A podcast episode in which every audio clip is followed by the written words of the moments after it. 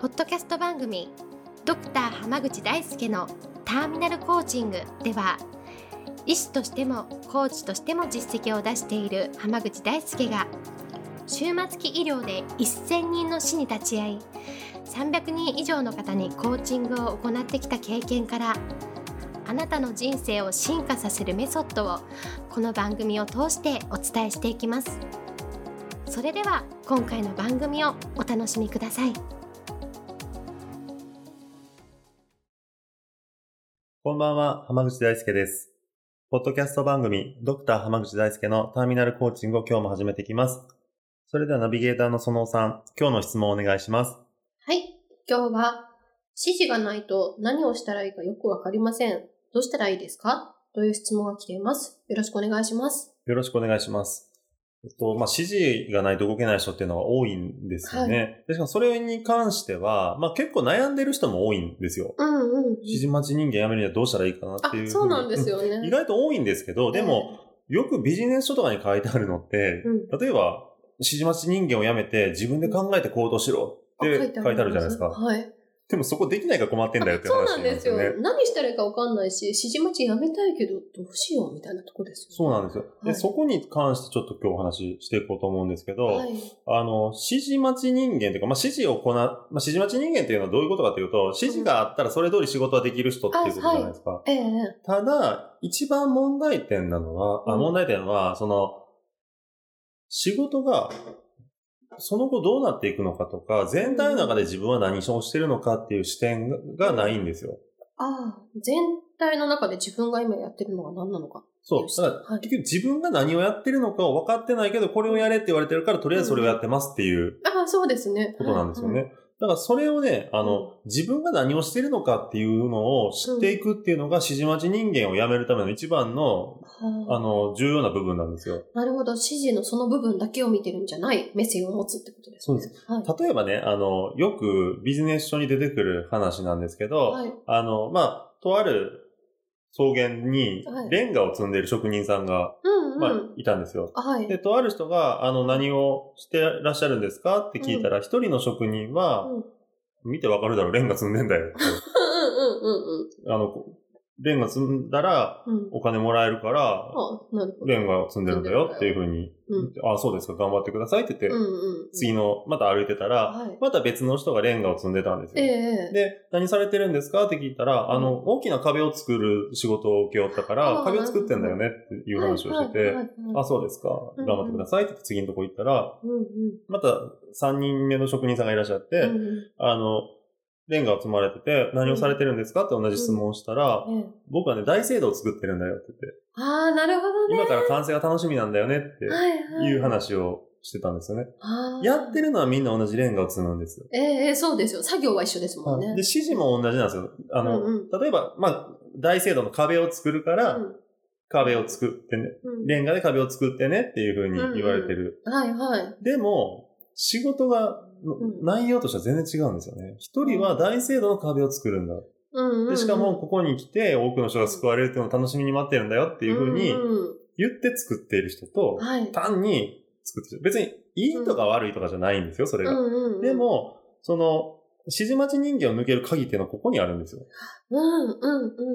レンガを積むっていうだけだったら雑に積んだっていいわけじゃないですか。そうですね。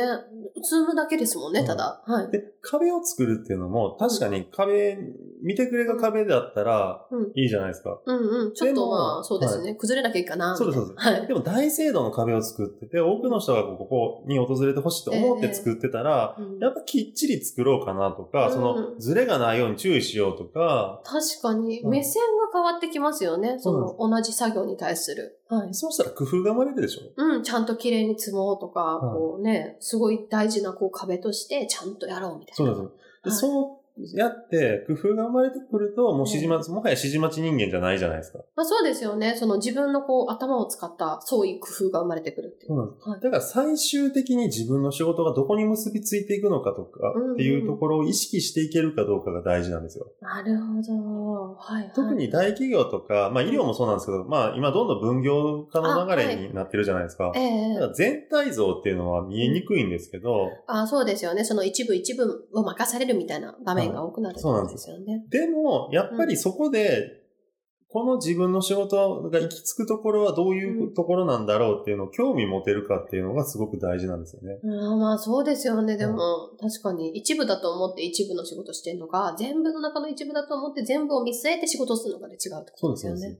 ええだから、そのあたりをね、あのうん、注意していくっていうのが本当に大事なところなんですよね。ただ、、うんこれって実は結構ね、簡単なんですよ、やろうと思えば。簡単なんですか、はいうんだうっんてホームページとか見たら大体書いてますからね。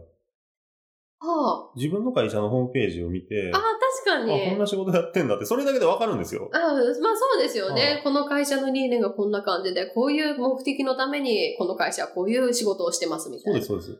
確かに。だから、まあよく上司が教えてくれないからわかんないっていうあ、はいはい。人はいるんですよ、こういう話をするとあ、ああね。確かにありますね。まはいあ教えてくれない上司っていうのはもうしょ、まあ確かにそれは不幸なことかもしれませんけど、確かに。もしホームページあるんだったらホームページ見たらどうですかとか、あ確かと、に。株式会社だったら、そうんの、うんあの、か株主向けにそういう情報って載ってたりするんで、あ、そうですよね。とりあえずホームページ見たらどうっていうところなんです確よかに、すごい簡単にこう答えが見つかるのに、さあ、そういうことを、目線を持とうっていう気がなかったら絶対気づかないけど、そうですそうです。そう考えるとでもすぐ見つけられますよね。はい大きなこう視野っていう。はいだからまあ言ったら一番最初の一歩としては、ええホームページを見ろっていうところですね、あまあそうですよね。全体が何なのかみたいなのを把握するのは、でも意外と簡単ですよ。そうなんですよって話。ね意外とね、こういうのって簡単なことで、うん例えば今のでもコーチングでやってた時に、うんなんかいや、そういうの、どこで調べたらいいかわかんないって言った時 に、いうんうんや、でもどっかには載ってるでしょって話をして、 あーなるホームページ とか見ましたって聞いたら、いや、自社のホームページなんか見たことないって言って、あ、そうそう、ちょ一回見てみましょうかほっどてね。言うっんうんて見たら、見たら載ってるじゃないかみたいな感じだったんですすぐ解決ですね。 よ。そうなんです。なるほど意外と全体像をちゃんとええ一回押さえてみようっていうふうに意識することで、うん人生っていうのは大きく変わっていくと思いますので、なぜひるほど取り入れていただければと思います。ありがとうございます。では今日はこれで終わります。ありがとうございました。ありがとうございました。本日の番組はいかがでしたか番組ではドクター濱口大輔に聞いてみたいことを募集していますご質問は d a i s u k e h a m a g u c h i c o m 大輔濱口 .com の問い合わせから受け付けていますまたこのオフィシャルウェブサイトでは無料メルマガやブログを配信中です次回も楽しみにお待ちください